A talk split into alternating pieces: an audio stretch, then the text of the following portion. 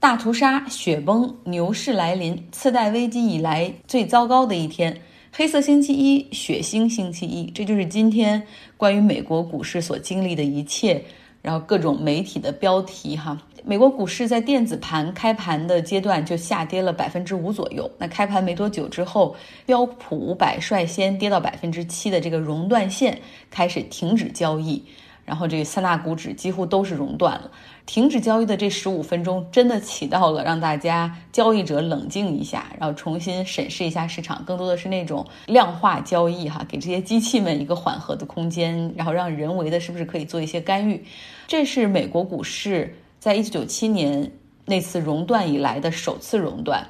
重新开盘之后，果然冷静了，美股开始反弹，但是在尾盘的时候又开始又出现了下跌，最终收盘的时候跌幅三大股指都在百分之七以上，道指一天跌了两千点，创下了单日以来的最大跌幅，当然也是因为它的整个的这个点数现在也很高了，美股从之前的最高到现在。包括受到疫情影响、受到原油下跌的冲击，总共从高点到现在下跌了差不多百分之二十。科技股的下跌非常的猛烈，像苹果今天跌了百分之七点九，亚马逊跌了百分之五点三，微软和 Alphabet，也就是谷歌的母公司都跌了百分之六左右，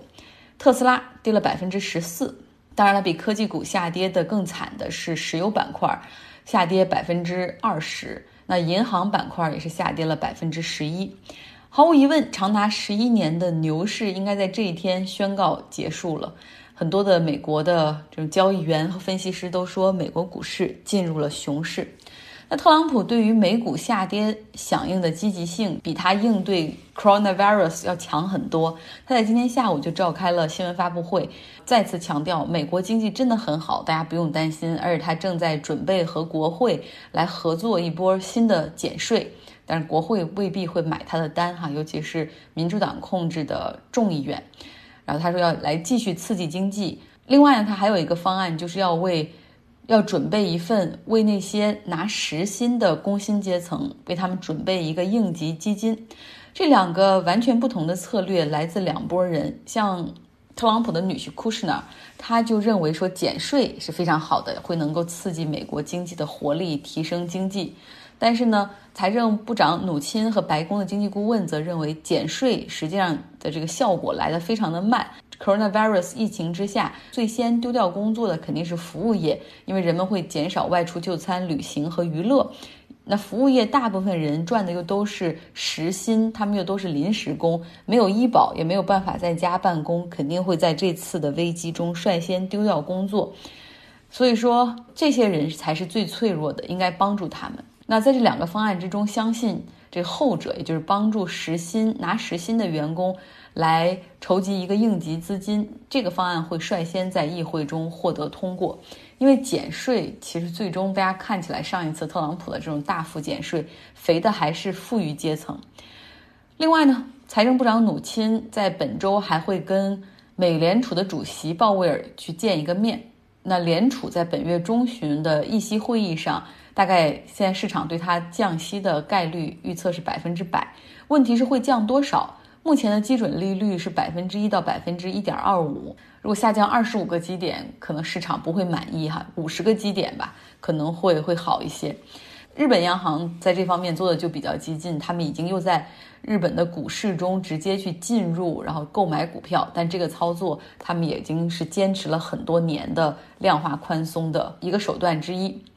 来看今天的原油市场，因为原油市场是二十四小时交易，所以在我们录制的过程中，涨跌也是在进行的。像原油市场一度最低最低，布伦特原油跌到了三十一块钱，三十一美元。这再说一下原油下跌的背景，就是沙特和其他产油国约俄罗斯一起来减产支撑油价，但俄罗斯不同意，结果沙特很生气，给他们的这个客户油价打折的同时，还决定要增产。就是要跟俄罗斯打价格战，那么大家都在看，市场都在等这个俄罗斯的态度。俄罗斯的态度是，哼，我们最喜欢硬碰硬了。俄罗斯国家石油宣布会从四月一号开始增产，而俄罗斯财政部长则甩出一句更狠的话，他说，这国际原油价格。维持在二十五美元到三十美元区间，可能这个周期会持续六到十年，市场最好做好准备。那么原油之前有大量的抛盘，也是因为没有想到这两个人会，这俄罗斯会和沙特会有这样的冲突哈，于是有很多的恐慌情绪，平稳了一下，因为是二十四小时的交易，我们看到此时此刻原油在今天这个交易日内又上涨了百分之十一，目前布伦特原油涨到了三十三美元，这个波动率也是非常的大的。那这两天呢，有大量的卖出情绪。在包括像黄金也出现了下跌，避险的产品实际上两种很强，一个是美国国债，另外一个是日元。但是就像我们所说的，现在市场还是在不停的变化，所有的主流金融市场都有它的电子盘。那现在在欧美电子盘上，股市开始上涨，美国的电子盘上股市也开始反弹，此消彼长的关系，像美国国债和日元又出现了下跌，像美国国债的抛盘。在这会儿就很大，美国十年期国债出现了跌停，还触发了熔断哈。这几天几乎每天都能看到这个涨停跌停，嗯，这种疯狂程度，如果在参与其中的人可能会更加有感受了。市场波动非常的大，不过相比二零零八年的次贷危机，总体上系统性的风险比较小，就不会像零八年那样出现。房地产市场的崩盘引发金融系统多米诺骨牌式效应的崩盘，因为那个时候像金融机构贝尔斯登、雷曼兄弟是相继倒闭，然后两房需要被美国政府接管来防止他们倒闭，包括像花旗、美银、摩根大通、高盛这样的银行都面临着流动性的危机哈。而这一次呢，此时此刻我们面临的这种金融性的巨大的波动，更多的是由 coronavirus 疫情所引发的全球经济放缓、股市下跌以及油价的下跌所导致。所以还好，金融市场的人会这样说：至少现在这个金融市场还在正常运转之中。你看，每天涨一涨，跌一跌，虽然波动很大哈，但是 it works, still works。离开金融市场，我们来去到美国的邻国墨西哥。墨西哥今天全国女性举行了一个抗议，叫做 “The Day Without Us”，就是一天没有我们的日子。女性这一天拒绝去上班、上学，也不去餐厅、不去购物中心，为了呼吁从国家层面、政府层面去重视打击女针对女性的暴力犯罪，包括家庭暴力。很多由女性经营的商铺今天选择了关门，而很多墨西哥的大学今天停课一天。据统计，在墨西哥每天有十名女性死于非命，而大部分是，而大部分对他们伸出毒手的是丈夫或者父亲，就是家庭暴力很严重。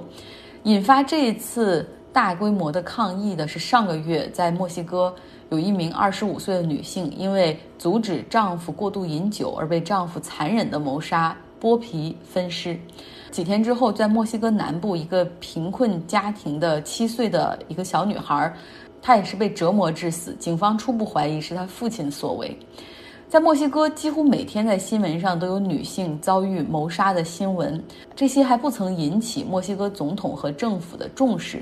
因为太频繁了。他们基本上认为这已经不是新闻，甚至不认为是一种社会的 emergency。像墨西哥总统在最近接受采访的时候说：“大家不要把它夸大成为一个性别问题，这只是整个社会，啊，这缺少爱，人和人之间缺少信任，巴拉巴拉。”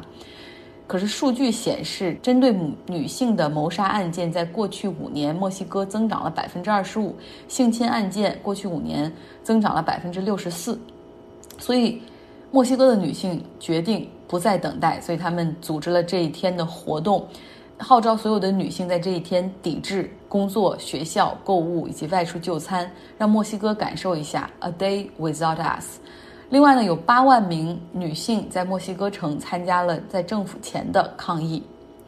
像我所在的学校 U C Berkeley 的校园里面，也有数百名学生在图书馆之前，在图书馆前响应了这一次的 Per test，。有一个女生举的一个板子，上面写到说：“如果父权社会是一个法官的话，那么女性从出生的那一刻起就被判了刑。”墨西哥所发生的一切是很多国家目前经历事情的缩影，所以我们作为女性不能保持沉默。那学校里另外一件比较热闹的事儿，就是学校的学生雇员工会也在组织抗议，准备 strike 一天，就是停工一天。加州公立大学系统的研究生，他是可以在学校里去担任一些助教的工作、研究员的工作，然后学校会给学生提供学费减免以及每个小时的时薪，然后包括我们可以管这种工作叫做 GSI 和 GSR。那学校的这些学生雇员也有自己的工会，不用交会员费，也有人帮你维持权利哈。比如说过去学校里没有帮这些学生职员上保险。那就有工会出面来谈判，然后最终学校现在给学生增加了学生雇员增加了福利，每周只要工作超过十个小时，学校就会给你上保险，一个学期能够省下两千三百美元。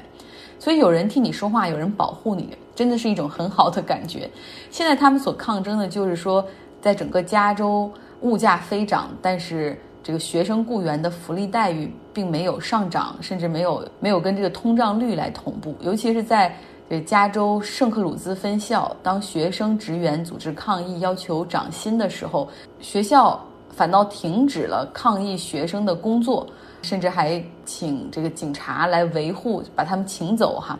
然后这引发了整个 UC 系统里面准备一起去对抗，号召全加州十所公立大学的所有的雇员在一天。集体来停工这一天，GSR 和 GSM 不会去给学生上课，也不会出席老师的会议，不批作业。所以希望哈，在这一天能够促使整个 UC 加州大学公立系统会做出改变。有人说了，哎，这样的 union 这工会有人组织吗？都是学生吗？呃，是的，现在至少在这个我们这个 chapter 分舵里面，这全部都是由学生。但是再往上一层，比如说提供法律援助，或者是更高一层面，比如说游说这个层面，我们还是有一个 组织的，叫简称 UAW，也就是 United Auto Workers，就是美国汽车工会。他们是汽车行业的最大的工会。就比如说前段时间，通用汽车的这种工人。停工，也就也是这个 UAW 他们来组织的。那学校的工会其实也是这个 UAW 他们所慢慢发展出来的。我们作为一个地方的 local chapter，他们会给我们很多在法律层面啊或者政策层面上的支持。在美国，七零后、六零后、五零后可能不喜欢工会，但是真的九零后、零零后、八零后我们还是蛮喜欢的 pro union。被保护有组织是一种很好的感觉。像学校里面，其实很多，比如老师也很忙，然后 HR 的系统又非常的庞大，bureaucratic，很官僚哈。有几次我是少了，就少了我的工资支票，然后找老师找 HR，然后他们总是说啊，你等一等，或者你写邮件给这个人，结果邮件发出去了，总是 went nowhere，就不知道去了哪儿。后来我实在是觉得很烦，然后就打电话给这个。工会进行求助，马上就提供了免费的咨询给我，然后同时帮我和学校进行协调。你知道，一旦就工会派人出面给学校打电话，立刻引起了重视，所以很快我就收到了寄丢了的或者少寄的支票。好了，今天的内容就是这样，希望大家有一个好的心情，好的周二。